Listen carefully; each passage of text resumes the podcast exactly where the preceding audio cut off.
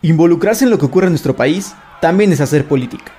Y como en la antigua Roma en su momento, hoy en México la política es res pública. Gracias por participar en ella a través de este contenido. Hola, ¿cómo están amigos de Res Pública? Bienvenidos a otro programa. Un gusto de estar aquí con el ingeniero Humberto Lozano. Él es activista, político, expresidente de la CONACO.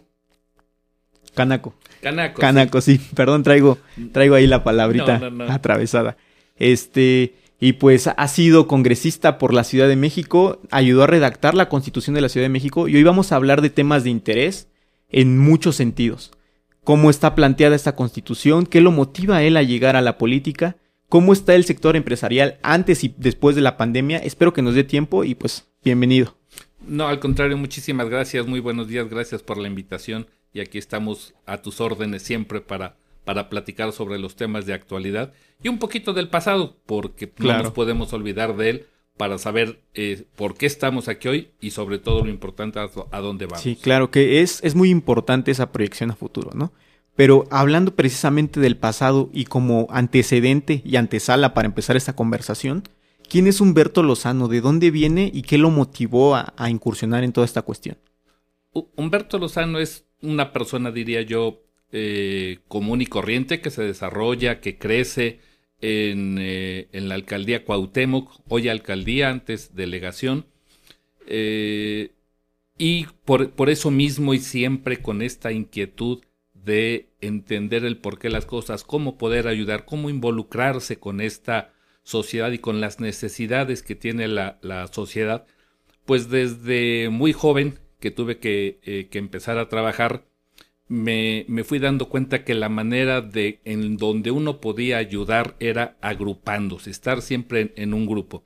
De ahí que cuando ya tuve la oportunidad de, de hacer una empresa, eh, yo soy químico de, de, profesión, eh, hace 32 años que tuve la oportunidad de, desarrollar la, la, empresa de, instrumentación y, y, para equipos de la industria, de las universidades, de todo esto, los laboratorios de física, química, biología, control de calidad, bancos de sangre, etc. Eh, ingresé a la asociación que nos agrupa a todos los que nos dedicamos a esto en la República Mexicana y ello me llevó a la Cámara de Comercio. Ok. Eh, empecé como, como, como todo mundo, pues participando, yendo, entendiendo el cómo funciona la, la organización. Eh, ahí estuve 18 años hasta que tuve la oportunidad de ser el presidente del Consejo Directivo de la Cámara Nacional de Comercio, Servicios y Turismo, que es el nombre oficial, este, las siglas Canaco, que se conocen toda, en toda la República. Cada, cada ciudad tiene una Cámara de Comercio organizada.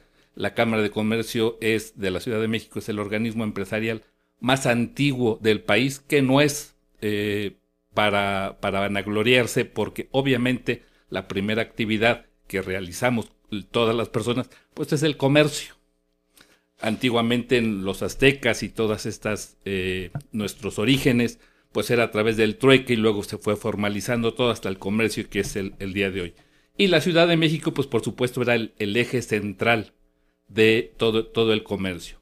Imbuidos en, en aquella época, hace 146 años, por los eh, alemanes, por los ingleses que ya tenían esta manera de cómo agruparse y cómo asociarse, es que los empresarios de esa época pues deciden hacer esta agrupación y es con la intención de defender los, los intereses del gremio comercial, cómo buscar, cómo poder ayudarse entre ellos sobre todo, pues en esa época México no era un, país industrial, seguimos no siéndolo en, en, muchas de las áreas, pero en aquellas épocas pues menos. Y de ahí sale esta, esta agrupación empresarial, la Cámara de Comercio. Y entonces con ese trabajo, ya con la sociedad visitando las 16 alcaldías de, de la Ciudad de México, pues nos pudimos ir sensibilizando. Justamente yo ingresé a la Cámara de Comercio como presidente cuando hoy que el, justamente mañana, eh, domingo, vamos a tener el festival de, Día de los Muertos, pues en aquellas épocas estaba la filmación de la película de James Bond. Ajá. Eh, y yo tenía algunos días de haber ingresado como presidente Y entonces, muchas gracias. Y entonces, de repente me hablan por teléfono empresarios del centro de la ciudad y me dicen, oye, no podemos ingresar a las instalaciones, ¿qué pasa? Pues es la filmación, esto, aquello, bueno, pues sí, pero y, luego nosotros no podemos, eh, no tenemos el dinero, no tenemos los recursos para que nuestros empleados, nuestros trabajadores se vayan a sus casas, ¿quién les va a pagar? Entonces entro en conversación con el, con el jefe de gobierno en, ese momento, el doctor Miguel Ángel Mancera, a explicarle esto. Eh, y me dice, bueno, pues sí, yo lo entiendo, pero mira, hay que ver a futuro y todo. Y por supuesto que entendíamos ese futuro y la proyección que iba a tener la Ciudad de México, pero pues muchos empresarios van al día, día con día. claro. Eh, nos pusimos a investigar y hay un seguro que tienen las firmadoras para todos estos daños colaterales que, tiene, que se tienen con las filmaciones. Accesamos a ese seguro a través del gobierno de la Ciudad de México y pudimos repartir el ingreso de ese seguro para que se repartiera entre los empresarios. Por supuesto, también me decían que la Cámara de Comercio los reparta. No, pues no, no se trata de que la Cámara de Comercio reparte ese dinero porque no es de nosotros. Claro. Entonces empezamos ahí, pero ahí fue el, acercamiento, por decirlo de alguna manera, con problemas reales, marchas, manifestaciones, cierres, bajas de comercio. Durante una semana que fue la filmación, pues no hubo ventas en el centro histórico. Hoy lo vemos como festival y hacemos una proyección y hacemos un, un, desarrollo económico a través de eso, igual que la Fórmula 1, etcétera.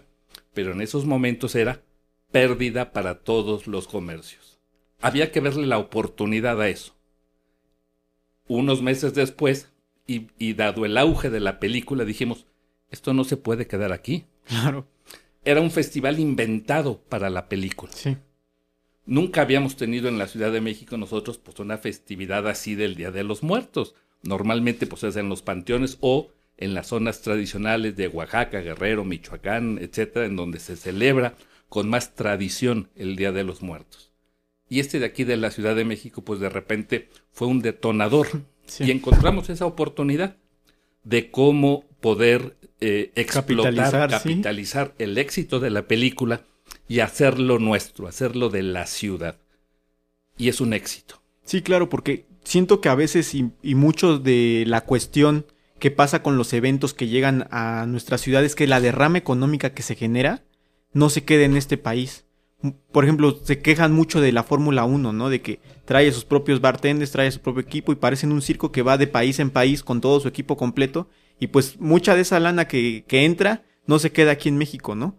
¿Cómo ve esta cuestión de capitalizar todo eso y de esas oportunidades? ¿En qué momento se dan? ¿O cómo las canalizan ustedes este, como cámara o en ese momento y ahora usted desde su propia trinchera para que realmente eso sea un beneficio y no sea perjudicial? más que como cámara, porque el objetivo es ser el, paraguas para representar y proteger a los empresarios del comercio, servicios y turismo, es justamente esto, cómo podemos hacer que el, ese beneficio llegue a los negocios. La derrama económica que se da en la Fórmula 1 o en el Festival de Día de Muertos, eh, el Día del Amor y la Amistad, los Reyes, eh, el Día de las Madres, no tanto el Día del, del Padre, es eh, tres veces más importante la derrama económica del Día de, las Madres que del Día del Padre. Este, ¿Cómo podemos hacer para que finalmente llegue el beneficio a los empresarios de todos los niveles, no solamente al gran empresario, que tiene sus propias campañas de comunicación, sus propias maneras de cómo eh, aprovechar todo esto, sino al micro y pequeño, que es, ah, que es lo importante y que somos la mayoría de los negocios, no solamente en la ciudad, sino en México. Hay derrama económica en el sector turismo y no solamente llegan a, a los hoteles de cinco estrellas o gran turismo, ahí llegan a lo mejor los pilotos eh, de la Fórmula 1, algunos de los equipos, de los directivos, de, de todos los patrocinadores y de todo este gran escenario que es la Fórmula 1. Pero hay muchísima gente más que llega a otros tipos de hoteles, los restaurantes, los museos, todo esto teníamos que canalizarlo y teníamos que estar estructurados para lograr ser una gran oportunidad de, crecimiento, que lo está haciendo, que lo es. ¿Considera que en México el empresario, o más bien el comerciante, ha buscado hacer esta transición a, la formalidad y, a ya, visualizarlo como una empresa, ¿no? Eh, eh, realmente no, porque no se busca con este tipo de eventos que eh, se vayan a la formalidad. Tiene que haber otra estructura, otros llamados, para que los comercios o todas las personas vayamos entrando a la formalidad, que ese es el gran tema justamente. ¿Cómo podemos dar el brinco no solamente de ser comerciantes, sino de ser comerciantes formales? Sí y, lo que ello implica. ¿Qué, es lo que implica ser un comerciante formal? Lo primero es cumplir con las leyes y la más importante de ellas es tener inscritos a nuestros trabajadores en el registro social. Este compromiso social en donde no hay fortuna que alcance para una enfermedad, en donde necesitamos tener ahora con, eh, los dos regímenes que, todavía están vigentes del Seguro Social, para la jubilación, ya no para la cotización, pero, pero para la jubilación, pues ahorita tenemos dos, este, dos maneras de, jubilarnos, los que estábamos con el régimen anterior y ya los nuevos que son con previo las Afores, 98 sí. previo, al, previo al 98. Entonces, el gobierno tiene que generar ese incentivo para que justamente la persona que vende gorras, camisetas, eh, pueda estar, pagar impuestos tener a todas las personas con un esquema de seguridad social. Pero ese es otro tema. Ese es el gran eh, tema pendiente por resolver de todos los gobiernos. Tiene pues años y todo mundo se echa la pelotita, patea el bote para adelante y no llega a ninguna conclusión contundente. Sí, y ese es un problema en este país porque al final de cuentas, pues el, el comercio informal de alguna manera genera incertidumbre para mucha gente, ¿no? Desde hablando de la cuestión de salud, como usted lo refiere, de que, oye, no están inscritos los trabajadores, hasta el hecho de saber que no van a tener un futuro porque económicamente pues no están haciendo aportaciones y en, en algún momento no se van a poder jubilar. Hay gente que pues a lo mejor tuvo un negocio 60 años o 50 años, pero ya no tiene cómo jubilarse o ya no tiene la manera de ingresar a, estas prestaciones, ¿no? Y, y, nunca tuvo a lo mejor la asesoría adecuada para decirle te tienes que inscribir al Seguro Social, tienes que hacer eso. Y a lo mejor tiene una pequeña papelería, una mercería o un, un expendio de, eh, de fotocopias, eh, etcétera, café internet, etcétera, y lo atendían eran los dueños, pero nunca se dieron a la labor de inscribirse al Seguro Social. Sí al, al SAT, sí al, al, pago de impuestos, eh, algunas de las veces, otras veces, pues se arriesgan y se la juegan y, y no, no declaran los ingresos y todo esto. Y en, en, este juego perverso que, que de repente existe entre ¿para qué pago los impuestos si el gobierno se, los, se, los queda o no los utiliza o se los roba, como tú bien, como tú bien dices? Como comúnmente escuchamos que se dice. Mejor no pago. Claro, sí. Y entonces, en esta falta de, de poder de convencimiento de la autoridad de por qué debemos de pagar los mexicanos los impuestos que nos corresponden y por supuesto ellos cumplir con la obligación que es bien administrar ese dinero. Claro pero, pero no podemos partir del, del hecho de que como ellos no lo administran bien, mejor no lo pago. Tenemos nosotros que empezar por cumplir con nuestras responsabilidades, nuestras obligaciones y parte de las obligaciones del empresariado, sin importar su tamaño ni su actividad, es el pago de los impuestos, el pago del seguro social, tener a nuestros trabajadores, así sea uno, así seamos nosotros mismos.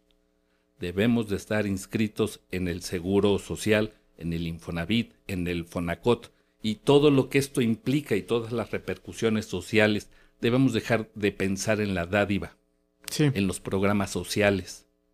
Tenemos que cambiar nuestro chip y dejar de estirar la mano y generar nuestros propios ingresos. Y yo creo que vamos en ese camino. Creo que en ese sentido usted toca un punto muy importante porque creo que el problema de cómo se están dando los programas sociales es que no existe una capacitación y simplemente existe un, una entrega de dinero, ¿no?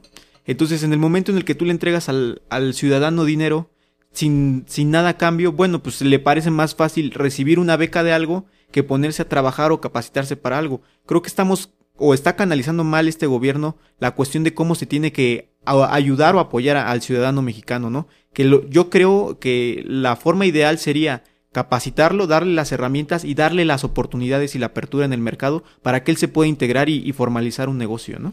así es, definitivamente, tristemente, los programas sociales se han, se han vuelto un mecanismo político electoral para uso y beneficio del partido en turno eh, eh, en el poder. Es decir, no es privativo de los que están ahorita. También en el pasado lo vivimos y eran otros colores los que nos gobernaban. Entonces, no es cosas de colores ni de ideología, sino era, es de visión al futuro de tener realmente un compromiso social, entender para qué es un programa social, bien ejecutarlo y no buscar el beneficio político electoral con todas estas situaciones. Lucrar con el hambre, con la necesidad, con la salud de las personas es lo más ruin, es lo más bajo que podemos hacer cualquier tipo de persona y sobre todo los mexicanos, nosotros no debemos de dejar, eh, dejarnos ser carne de cañón, comprarnos, comprar nuestro voto, nuestra voluntad por algo y entiendo perfectamente las necesidades de los hogares que como te lo dicen cuando estás en campaña, pues es que si no acepto eso, pues yo de qué vivo. Claro.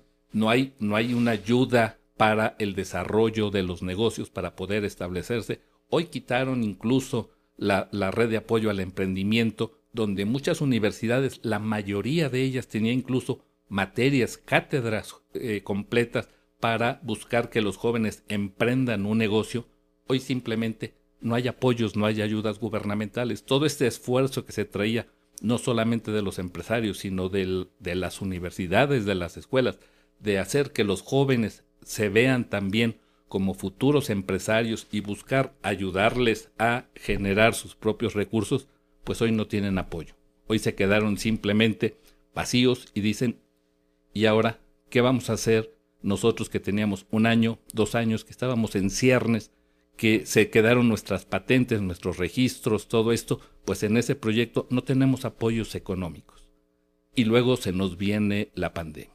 Claro que es, es el tema, el tema pues más complicado y más difícil de abordar desde cualquier punto de vista, ¿no? Y, y en este sentido, ¿usted cómo considera o cómo ve que, que actúa el gobierno? ¿Considera que hubo una mala o buena administración en el sentido de la pandemia, de, apoyar al mexicano? A lo mejor no económicamente, pero dando oportunidades. Yo, yo creo que los números hablan por sí mismos, en donde México es de los países en el mundo que más decesos eh, por cada mil habitantes tuvo en, en, el plan, en el planeta, en donde se perdieron una, eh, más de dos millones de, de empleos. Y a pesar de que nos digan que ahí están las cifras del Seguro Social, etcétera, pero también están las cifras del Seguro Social en donde vemos que las personas pudieron recuperar un empleo 30% menores ingresos. Es decir, los ingresos de la población se han pauperizado. Si de por sí no eran buenos, si de por sí nos costó mucho tiempo, y yo fui de los impulsores para que el salario mínimo subiera eh, desde hace seis años, no es un logro de hace tres años o de tres años para acá, sino son trabajos que se venían haciendo desde hace seis años tratando de convencer al Banco de México principalmente de que subir los impuestos no es causante de inflación, que era la preocupación de ellos, tengo que tener, y una de las misiones del Banco de México, tener controlada la inflación en el país. Y habíamos muchas voces que decíamos, subir los salarios mínimos no es inflacionario. Aquí están los estudios, aquí están las pruebas, y fue todo un proceso en donde los empresarios mismos también estuvimos participando para hacer este reparto más equitativo de los ingresos productos de los, de los trabajos empresariales. Pero aún así es insuficiente, aún así los salarios son paupérrimos en México, tenemos que esforzarnos más, tenemos que hacer más las cosas, y ahí es donde también nos ha quedado a deber el gobierno. Sí, creo que, bueno, y, cuestionándolo a usted desde su experiencia, ¿considera que el hecho de que el, mercado no genere las oportunidades o, no estén bien cimentadas las bases dentro de este país, alienta al, al empresario, al emprendedor o, al comerciante a no formalizar su negocio porque a lo mejor dice, bueno, si me inscribo en el registro este, federal de contribuyentes, es, un, es reducirle a mi cartera mi ingreso. Y si me inscribo en el IMSS, también reduzco mi ingreso. Entonces al final de cuentas no va a tener ninguna ganancia. ¿Cómo hacer para malabarear todas estas cuestiones y que realmente estén dentro de, de regla, dentro del margen de ley y también estén teniendo ganancias reales? E, e, ese justamente es el poder de establecer y desarrollar a los micro, a los pequeños eh, empresas, a los jóvenes, a los emprendedores, sin importar la edad, porque se puede emprender a los 70 años, a los 80 años, se puede ser emprendedor y además exitoso. Es decir, se puede en México, pero necesitamos apoyos, necesitamos visión y no necesariamente dinero. Lo que necesitamos es apoyos, lo que necesitamos es una estrategia. Por supuesto, dinero, el dinero es importante, pero no es lo único y tal vez no sea ni siquiera lo más importante. Necesitamos ese acompañamiento, esas prerrogativas en donde a lo mejor los primeros años no pagues la totalidad de los impuestos y de manera gradual lo vayas haciendo como se estaba. Hoy con lo que se busca con el régimen de confianza que viene en, en, la reforma este, para el 2022, es un buen intento, pero nos deja a medias. Porque si bien es cierto, ayuda en el ISR con un pago hasta el 2.5 máximo de, eh, de, las, de las ganancias, no se puede deducir nada tampoco y el IVA nos queda también a deber. Y como ahora ya no hay una compensación universal, porque siguió sin tocarse ese tema, no hay compensación universal, vamos a tener un IVA a favor que no lo podemos compensar contra el ISR y entonces sigue siendo una salida del flujo de capital de trabajo que tienen las empresas. Fue es un buen intento, pero quedó, quedó corto, quedó eh, eh, sin mucho sustento para poder desarrollarse no sigue, sigue sin haber el incentivo de, a pesar de que hay un régimen llamado de confianza, pues esto no me motiva lo suficiente para inscribirme. Claro. Creo que, bueno, y viéndolo desde la perspectiva como, como abogado, eh, considero y, y, pienso que lo que va a pasar es que en lugar de que gente nueva se inscriba a ese régimen, gente que no ha estado en el mercado de manera formal, lo que va a hacer es que la gente que ya está, muchos van a migrar a ese, como pasó con el RIF en su momento, con el régimen de incorporación fiscal, simplemente por el beneficio a medias que existe sobre la cuestión fiscal, ¿no? Sí, tenemos que pensar, tenemos que trabajar. Hay muchos, hay muchos temas. Eh, el, la situación también de eh, los depósitos en efectivo en los bancos, bajarlo a 15 mil pesos, lo único que provoca es justamente que la economía se siga haciendo en efectivo, que se siga, que haya un mercado paralelo en donde no te piden factura o no necesitas factura y pagas en efectivo y tratas de no bancarizar las operaciones, de no bancarizar tus recursos, porque si no puedes ser víctima, entrecomillado, de esta persecución fiscal, lo cual debemos de lograr que se separe. Una cosa es la bancarización de la economía, que es un requisito de todo país que se preste de buscar los beneficios para la sociedad, más allá de la lucha contra la seguridad o la inseguridad el, el, manejar dinero en efectivo, por supuesto, se vuelve altamente inseguro, pero no logramos ese desarrollo, no logramos que la gente piense en ahorro, no logramos que la gente piense en su economía, sino simplemente que vaya en el día a día. Debemos de dejar de pensar que tener el dinero en el colchón es la mejor alternativa, simplemente porque el SAT nos está vigilando. Entonces, es donde tenemos todos estos puntos que, que tenemos que ir trabajando desde los poderes legislativos, pero tiene que llegar reformas en donde los legisladores efectivamente le puedan cambiar más de una coma. No, no se puede llegar a una iniciativa y decirle, me la pruebas tal como está, no le muevas ni una coma. Claro. Y que por una planadora legislativa, y que se ha dado de muchos colores y de muchas ideologías, no es solamente tema de lo que está sucediendo hoy por hoy, siempre ha sucedido así, pero los mexicanos necesitamos y buscamos ese cambio justamente. Y el cambio que se dio en las urnas hace tres años, que buscó la sociedad y que, tan abrumadoramente salió a decir, ya estoy harto de lo que está pasando, el poder eh, ha cambiado, cambió nada más de colores, pero no cambió de manera de hacer las cosas. Y es lo que los mexicanos buscábamos, ese cambio.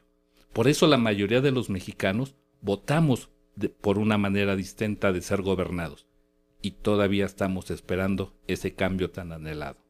Sí, creo que eh, en, en ese sentido, eh, bueno, la estrategia propagandística de, de, vender la esperanza y de la transformación y demás, pues era muy, muy llamativa, muy embelezadora para el mexicano, ¿no? El hecho de que nos quisieran aterrizar como pues que todos estábamos al mismo nivel y que al final de cuentas a la hora de tomar el poder estuviéramos viendo prácticas que ya habíamos pues repudiado por, por, por sexenios, ¿no? Y que las vemos replicadas pues con ese mismo rigor y con esa misma este pues presidencialismo tan tan fuerte, pues sí sí genera una incertidumbre en el mexicano también de bueno, qué va a pasar a futuro, ¿no? Y creo que lo importante no es qué qué pasó ni qué está haciendo ahorita, sino cómo vamos a hacer una transformación real de este país, porque estamos viviendo en una etapa de cambios y de catarsis para México en el que el mexicano se tiene que dar cuenta de que tenemos que hacer un cambio real de, de gobierno, porque hemos visto a los mismos gobernantes solamente cambiando de colores y pues siguiendo moviendo en la política, ¿no? Y poniendo dinero donde no debe de estar el dinero. No podemos pagar porque no sucedan las cosas, no podemos pagar porque no haya inversión, no podemos pagar porque no haya construcción. Y por supuesto me estoy refiriendo pues al, al, a la refinería, eh, me estoy refiriendo al aeropuerto, me estoy refiriendo al tren Maya, me estoy refiriendo a todos estos proyectos, por supuesto a, la cervecería, a Constellation Brands, no podemos pagar porque no haya inversión. Es una locura. Es, es un tema que no podemos permitirnos. Claro. Y es un tema de muchos partidos, eh, realmente, y de los mexicanos. Aparte de, de estar involucrados y de ser espectadores de lo que está sucediendo, tenemos que tomar la iniciativa un poco más agresiva, sin que esto quiere decir violenta, Exacto. sino simplemente más participativa, en donde le tenemos que exigir a nuestros legisladores, da tristeza que eh, la reforma energética haya pasado en la Cámara de, de, de Diputados sin que se hayan hecho caso a todas las reservas que presentaron algunos diputados o que se hayan votado por esta mayoría. Esperemos que ahora en la Cámara de, de Senadores en diciembre podamos hacer o se puedan hacer algunos cambios en que nos lleven a utilizar de mejor manera la, la energía. Es una mentira lo que nos están diciendo de que esta reforma energética va a hacer que nosotros los mexicanos paguemos menos luz. ¿Cómo puede ser posible que esto suceda si nos va a costar más cara? Si el generador más caro y más ineficiente hoy por hoy, que es CFE, va a ser el que tenga la mayoría en la, la, distribución y en la generación de esta energía, olvidándonos de favorecer a las energías limpias.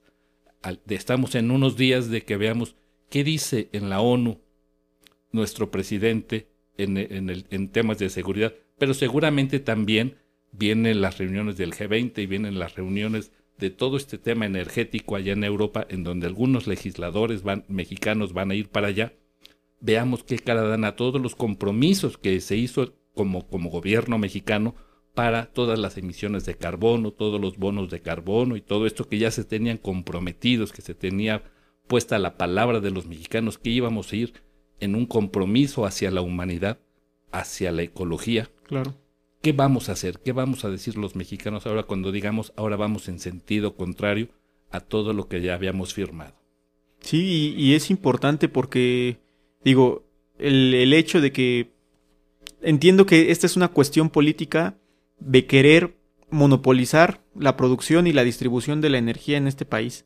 Pero el hecho de no, no optar por energías limpias es lo que más le da en la torre a esta reforma, ¿no? El hecho de que, bueno, sí, pero lo vamos a hacer de, la manera más contaminante y más contraproducente para el planeta, pues es lo peor y es lo menos rentable para este país, ¿no? ¿Cómo considera que este retroceso va a afectar a México? No nada más con, con, este, con todos los compromisos internacionales que hay, sino a nivel interno. Nos va a afectar en el día a día a nosotros. O bien, o no nos afecta y no, no pagamos más, pero lo cual quiere decir que el gobierno le va a destinar una fuerte cantidad de, de dinero, de producto de nuestros impuestos, para subsidiar la energía. Porque si hay alguien ineficiente, y se ha demostrado con la historia, para producir lo que sea, es el gobierno. El gobierno no debe de ser productor de nada. El gobierno debe de ser administrador, debe de ser gestor, debe de ser el que reparta y, y, esté estructurando todas las políticas para que la iniciativa privada, es decir, nosotros los ciudadanos, podamos hacer las empresas suficientes y necesarias para que con calidad y a precios de, de primer mundo podamos tener los mexicanos todos los factores que nos beneficien, ya sea energía eléctrica o ya sea alimentos, productos, medicinas, etc. Esa es la misión del gobierno, no fabricar. No es como de repente nosotros escuchábamos, el gobierno va a poner sus plantas de medicinas. Es altamente ineficiente el gobierno para producir lo que sea. Y no es la función de ningún gobierno en ningún país empezar con la producción o con la generación de bienes o de recursos. Se trata de gestionar, se trata de gerenciar el desarrollo de un país, de las personas, que las personas tengamos un por qué trabajar, por qué levantarnos día con día con alegría para tratar de buscar un mayor beneficio para nuestras familias. Todos trabajamos por ese beneficio para nuestras familias. El que más, el que menos tiene necesidades para con sus familias y eso es lo que nos motiva todos los días a pararnos a trabajar. ¿Cómo podemos jugar con la esperanza de las personas y no ofrecerles las mejores condiciones? Eso es lo que tenemos que hacer, ese es el reto, en donde también, por cierto, no solamente el gobierno ha quedado a deber, también las cúpulas empresariales han quedado a deber, no se ha escuchado la voz lo suficientemente fuerte para hacerse valer, entendemos todo lo que hay alrededor, todas las presiones, todos los, todos los temas, incluso amenazas abiertas o veladas, pero no podemos permitir que eso siga sucediendo. La sociedad, la llamada sociedad civil, tenemos que organizarnos, tenemos que hacer algo para que se escuche nuestra, nuestra voz, para que se escuchen y sean atendidas nuestras necesidades. No es una necedad, es atender a nuestras necesidades primarias, que es dónde vivir, qué comer, tener salud, tener educación. Eso es lo básico, eso es lo, lo mínimo que le podemos ofrecer a cualquier persona del mundo, pero en especial a los mexicanos y en especial a los que vivimos en la Ciudad de México. Si vamos haciendo los problemas en lugar de lo metemos y hacemos un macro, lo vamos dividiendo y lo vamos atendiendo de manera eh, en lo particular, vamos sumando en beneficio de la solución global del, del problema, ¿no? Y en este sentido, y, y, se lo pregunto a usted porque yo sé que usted fue participante de, de asociaciones coloniales, de también de, de, las cámaras y todo, y entiendo que también este, pues tiene esa cercanía con esto. ¿Qué le diría a los, al, a los ciudadanos que no saben a quién acercarse ni cómo focalizar todo eso para que realmente pues puedan canalizar todo, todo esto para que tengan un beneficio y, y, puedan también exigir al gobierno, porque a veces como ciudadanos no sabemos dónde tenemos que ir a exigir, no sabemos con quién reclamar, no sabemos cómo pedir la rendición de cuentas, ¿no? Lo, primero yo creo que es que tenemos que buscar cómo asociarnos, como tú bien lo dices, y a lo mejor la, asociación primaria que tenemos todos es dónde vivimos. Buscar hacer, ser partícipes del desarrollo de nuestra comunidad, preocupándonos por el entorno, por la poda de árboles, por el alumbrado. No que nosotros los vayamos a cortar o que nosotros vayamos a poner la luz, es preocupándonos, yendo, de, de, determinando en cada uno de nosotros, de nuestras organizaciones, ¿quién va a ir a la alcaldía para hablar de esos problemas? La basura, prostitución, eh, inseguridad, robo de autopartes, etcétera. Todo esto tenemos que ir haciendo involucrándonos con lo que sucede en nuestra comunidad. Después, ¿por qué no? Viendo las eh, necesidades que tiene cada uno de nuestros vecinos. Tenemos que preocuparnos por ellos. Nos tiene que doler el que las personas no tengan un piso de cemento y sea de tierra. Nos tiene que doler que las personas vivan con techos de asbesto, que ya está prohibido por lo cancerígeno y eso. Sin embargo, cientos y miles de viviendas todavía los tienen.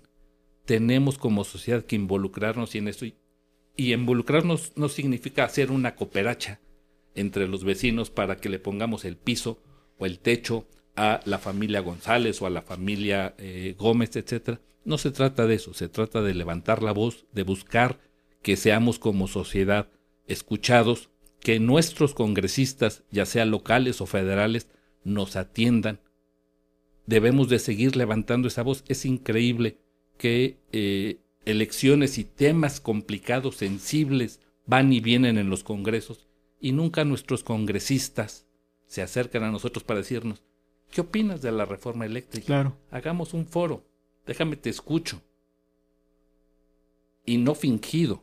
Sí un foro de propuestas, de consulta, de, de, de, dime en qué sentido tiene que ir mi voto, pero de repente los congresistas parecen que saben de todos los temas, que porque tienen sus asesores en las cámaras respectivas, con eso es suficiente, y a nosotros, al pueblo, a los que los pusimos ahí, no nos voltean a ver, no nos preguntan qué es lo que esperamos, o no nos explican. A lo mejor nos podrán decir muchos, tienes una visión equivocada de la reforma energética. Pues ven y explícamelo. Claro. Hazme ver mi error. Dime cómo estoy, dime por qué voy a pagar menos. Dime por qué eh, la generación a través de, de CFE va a ser mejor, más eficiente, más ecológica, más amigable con el medio ambiente y más económica para mi bolsillo. ¿Por qué va a ser? Explícamelo. Con peras y manzanas. Ven y explícamelo. Sácame de mi error. Claro, sí. Sí, eso es importante. Este, creo que muchas veces, y el problema de, los congresos de, de, México es que, es que lo que hacen es que traspolan muchas reformas y muchas leyes de otros estados y quieren venir a implementarlas a este país cuando no hay un estudio de por medio y no hay una estadística que realmente aterrice todo esto a, a, nivel nacional, ¿no? Dicen, ¿sabes qué? Esto funciona muy bonito en tal lado, tráetelo y a ver cómo lo aplicamos dentro del territorio mexicano, ¿no? Pero a veces tomamos lo peor. Ojalá tomáramos Entonces, las buenas prácticas. Se vale, se vale sí. tomar las mejores prácticas de lo que sea, de cualquier país del mundo. Se vale hacerlo, siempre y cuando sean las mejores, no las peores, no las que sean más correctamente eh, para desarrollar de acuerdo a mi interés político. Si la gente depende más de mí, yo tendré más votantes. Si esa es nuestra manera de ser, si esa es nuestra manera de pensar, no necesariamente es un tema de eficiencia, no necesariamente es un tema de economía, sino es un tema de votos y de poderes. Cuando logremos cambiar y partir ese entendimiento entre una necesidad económica y actuemos con decisiones de mercado, con decisiones empresariales y separemos todo lo demás, no importa si, si me vuelve el político más popular o más impopular, pero eso es lo mejor que debe de suceder para la economía de las familias y el tiempo me dará la razón. Pero tenemos que hacer esos estudios de factibilidad claro. económica, de desarrollo, de todo. Tenemos que empezar a ver todos estos temas con temas numéricos, con temas empresariales. Que ese es otro tema que usted acaba de mencionar. El hecho de que las reformas no duren el tiempo suficiente para ver la vida útil de, de, ese, de esa aplicación de la norma, ¿no? Muchas veces reforman algo y a los tres o al siguiente congreso ya lo están reformando otra vez. Dices, oye, espérame, ni siquiera hemos visto la aplicación de esto real en la sociedad. No sabemos cómo va a funcionar si tiene un año que salió esta disposición, ¿no? O empezamos a gastar en, en temas cosméticas, como si los colores de los camiones o de eh, todo lo que eh, tenemos para nuestro servicio de los ciudadanos fuera a cambiar y porque los de dejaron de ser rositas y ahora son blancos o son de otro, o son verdes, etcétera, con eso los volviera más eficientes, con eso nos los volviera mejor y nos dieran a la sociedad mejores servicios. Pero la preocupación es quita, destruye todo lo que hizo la imagen del gobierno anterior, anterior claro. para que podamos poner la nuestra y eso es lo que nos mueve en esencia. Es, es increíble cuando las primeras decisiones de nuestros gobernantes pueden ser cambiemos de logotipos, cambiemos de emblemas, cambiemos, cambiemos de colores y no vayamos realmente a los problemas sociales de fondo.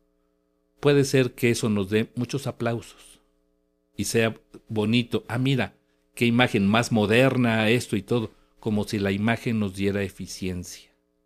Cuando no nos sentamos todavía ni platicar con el sindicalismo, con, con los sindicatos de, de los trabajadores, del gobierno o particulares, no importa, y tratamos de generar con todos ellos, con los trabajadores involucrados, esta manera de cómo ser más productivos y nuestra preocupación sea cambiamos el logotipo, cambiamos el color, destruyamos la papelería porque no nos representa a nosotros, nosotros queremos representar otras cosas, es perder el tiempo. Y sucede en todos los colores y sucede en todos los partidos y todo mundo queremos realmente, en lo primero que queremos impactar es en esos cambios que no nos llevan a ningún lado o no nos llevan al beneficio de la sociedad nos llevan al beneficio personal, al beneficio de los partidos o de los, políticos en turno. Y eso es lo que tenemos que cambiar. Y para eso es la sociedad civil, nos tenemos cada vez que involucrar más en la política. La política es tan importante y es donde suceden los cambios de fondo para las sociedades que la sociedad tiene que estar involucrada en ellos. No lo podemos dejar a la buena suerte y menos a la buena voluntad de las personas. Tenemos que estar, y no solamente poniendo, sino después vigilando el desarrollo de los que pusimos.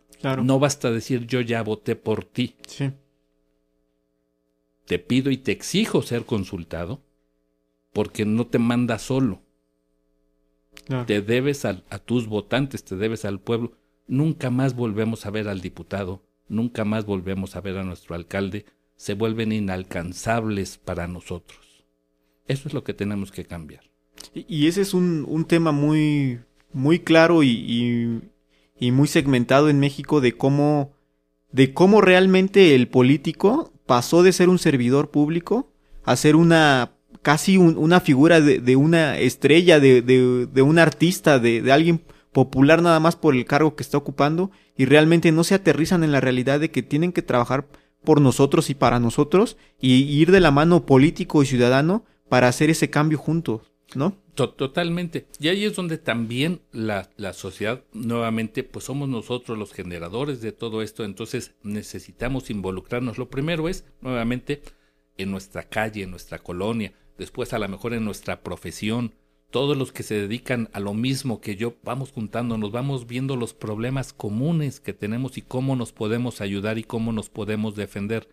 Pero es increíble que, lo que pensemos sea es, yo ya encontré el secreto, que los demás sufran porque esa es mi ventaja competitiva para hacer mi negocio y para que no me importa que los otros negocios mueran. Con que yo sobreviva, con eso es lo suficiente. Cuando cambiemos esa mentalidad y que ahí se venía haciendo, se venía trabajando con estos emprendedores, con estos, con estos temas, con los jóvenes en las universidades, eh, con todo este espíritu emprendedor, que uno podía sentir ese dinamismo, esas ganas de desarrollar las cosas y cuando las, el talento, las ideas, los porqués se juntaban también con la buena voluntad y en organizaciones, perdón por, por mencionarlo, pero como la Cámara de Comercio en donde nos acercábamos con los jóvenes y les decíamos, lo primero que te voy a enseñar es a darle valor a tu idea. Lo tienes que registrar, tienes que patentar, tienes que hacer todo esto y no necesariamente, es que es muy, caro metámonos con programas, metámonos con proyectos en donde el costo de tu, de, tu, tu registro no sea oneroso o incluso no te cueste. Hagamos eso con el gobierno, desarrollemos, y estábamos trabajando en eso, en donde las patentes, los registros de marcas, de logotipos y todo esto, ya no costaban para todos los emprendedores, no tenían un costo, no te descapitalizaban, pero te ibas protegiendo.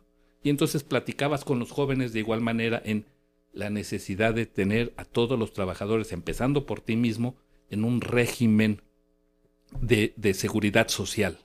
Y empezamos a trabajar con estos cambios con los jóvenes y son los más receptivos, entienden el por qué, porque muchos de ellos lo viven, muchos de ellos saben que sus padres no tenían el seguro social y que entonces le batallaban cuando tenían un, un diente picado y tenían que la necesidad de andar viendo pues qué dentista les cobraba más barato. Ya no digas enfermedades más graves, por supuesto.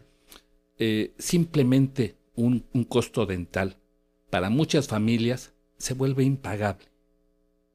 Tenemos que lograr eso, tenemos que tener la confianza de desarrollar, ver con los jóvenes, con las universidades, con todos los organismos, con todas las agrupaciones vecinales, cómo podemos hacer para generar riqueza.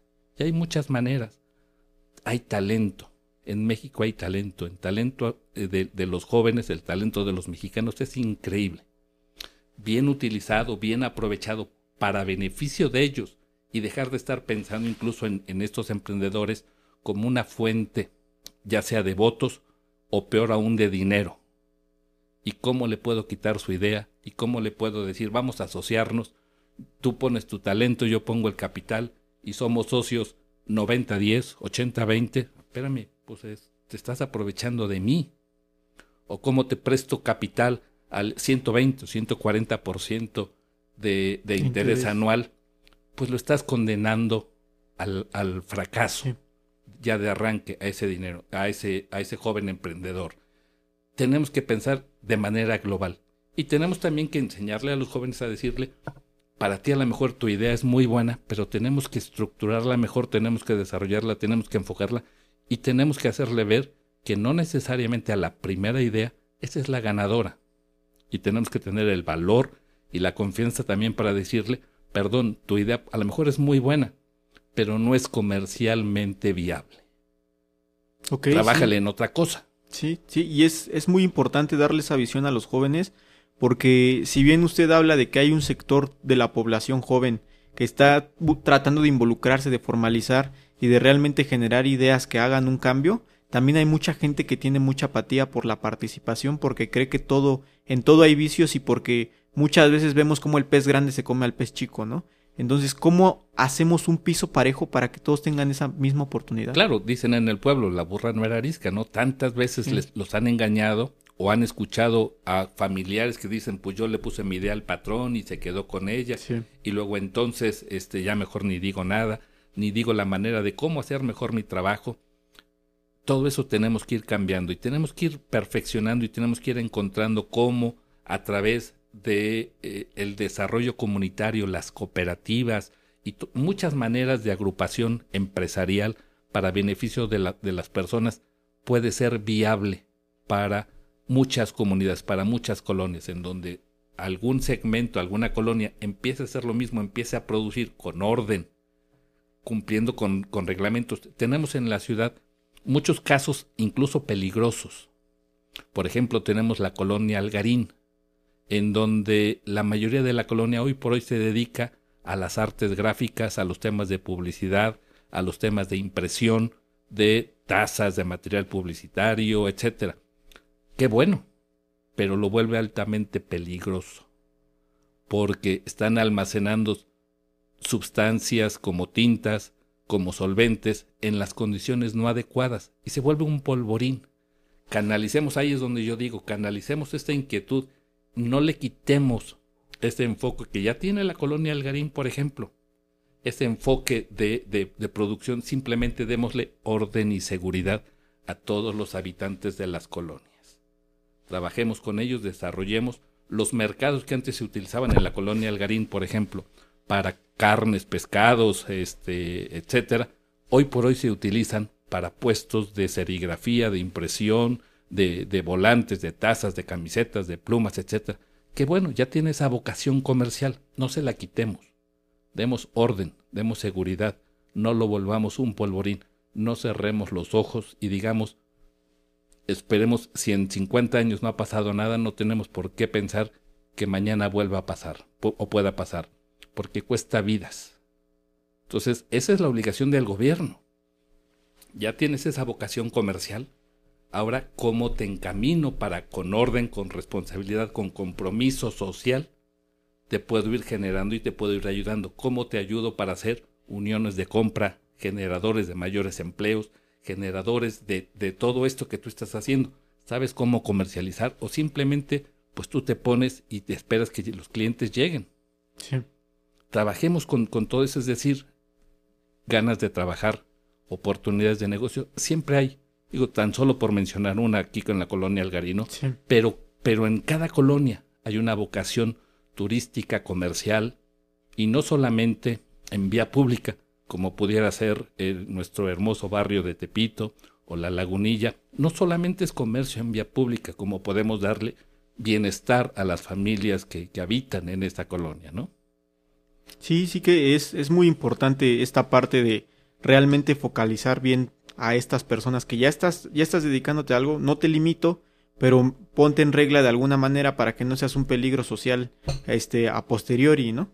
Y te digo cómo, o sea, no solamente es ponte en regla, te digo qué reglas eh, debes es que Eso es muy importante, ¿no? Porque el gobierno muchas veces lo que hace es no estás en regla, esto clausurado y ya no puedes abrir tu negocio y todo y luego, bueno, no están las vías, voy a la delegación, nadie me hace caso, cómo realmente este pues llego a una mediación con la alcaldía para que yo pueda volver a abrir mi negocio, para que me ponga en regla, para que no necesite dar un soborno y realmente todos estemos este, funcionando dentro del marco legal, ¿no? Porque esa legalidad se va perdiendo y se, se diluye a través de todos los servidores públicos, ¿no? Claro, ese es el chiste y esa es la actividad. Para eso debe de estar el gobierno. Uno, te ayudo, te tutelo, te llevo de la mano, no solamente para sancionarte, sino para guiarte con todo lo que debes de cumplir. Vamos de la mano, pero también para encontrar cuál es la vocación de la zona.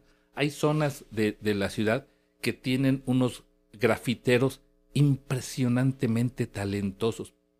Y sucede en el extranjero que de repente cuando tenemos oportunidad de, de conocer o de ir a otros países, vemos que hay zonas de Nueva York, de, de Miami, de Alemania, en, muchos países, en muchas ciudades, que la gente va a caminar y caminar decenas de calles porque, porque tienen grafitis. Y hay cafés, ya hay espacios de jazz, ya hay espacios de cultura, ya hay espacios de expresión artística y cultural de la gente del barrio, de la zona, y los volvieron negocios.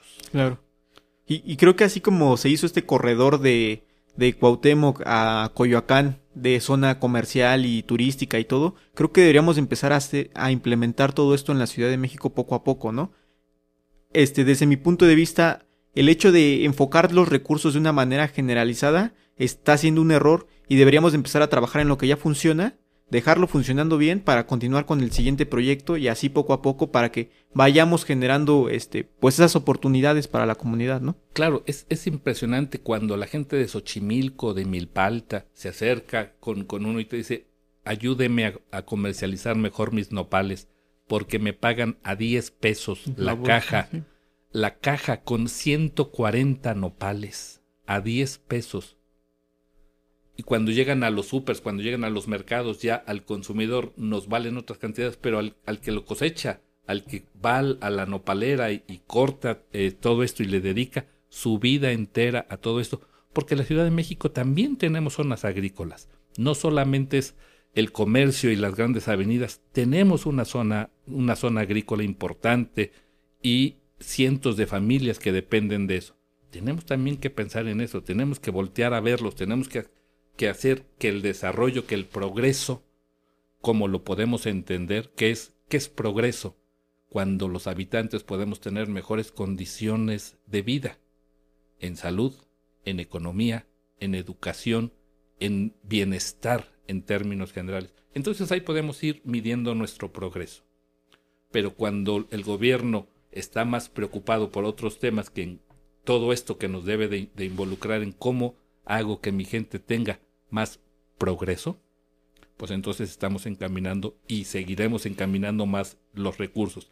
Dinero hay, talento mucho más, ganas de hacer las cosas de la sociedad, por supuesto que lo hay.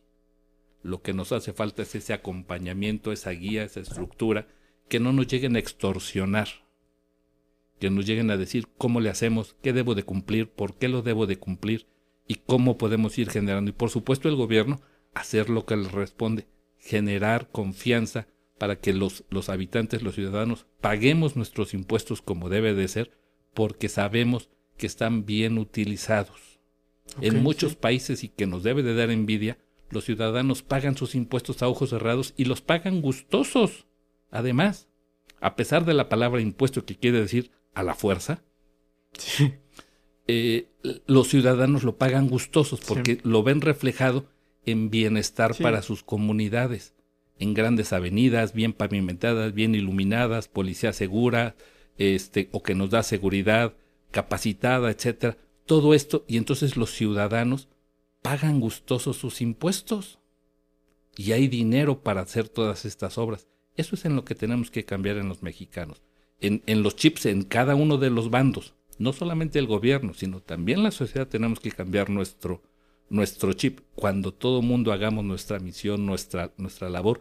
Y para eso muchos son las organizaciones empresariales, para eso muchos son también los partidos políticos, porque el fin del partido político no debiera de ser tan solo de llegar al poder, sino de preocuparse por el desarrollo comunitario.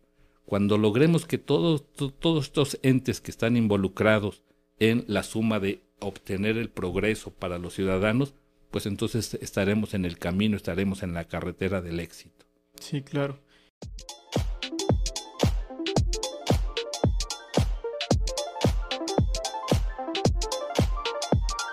Gracias por darle play.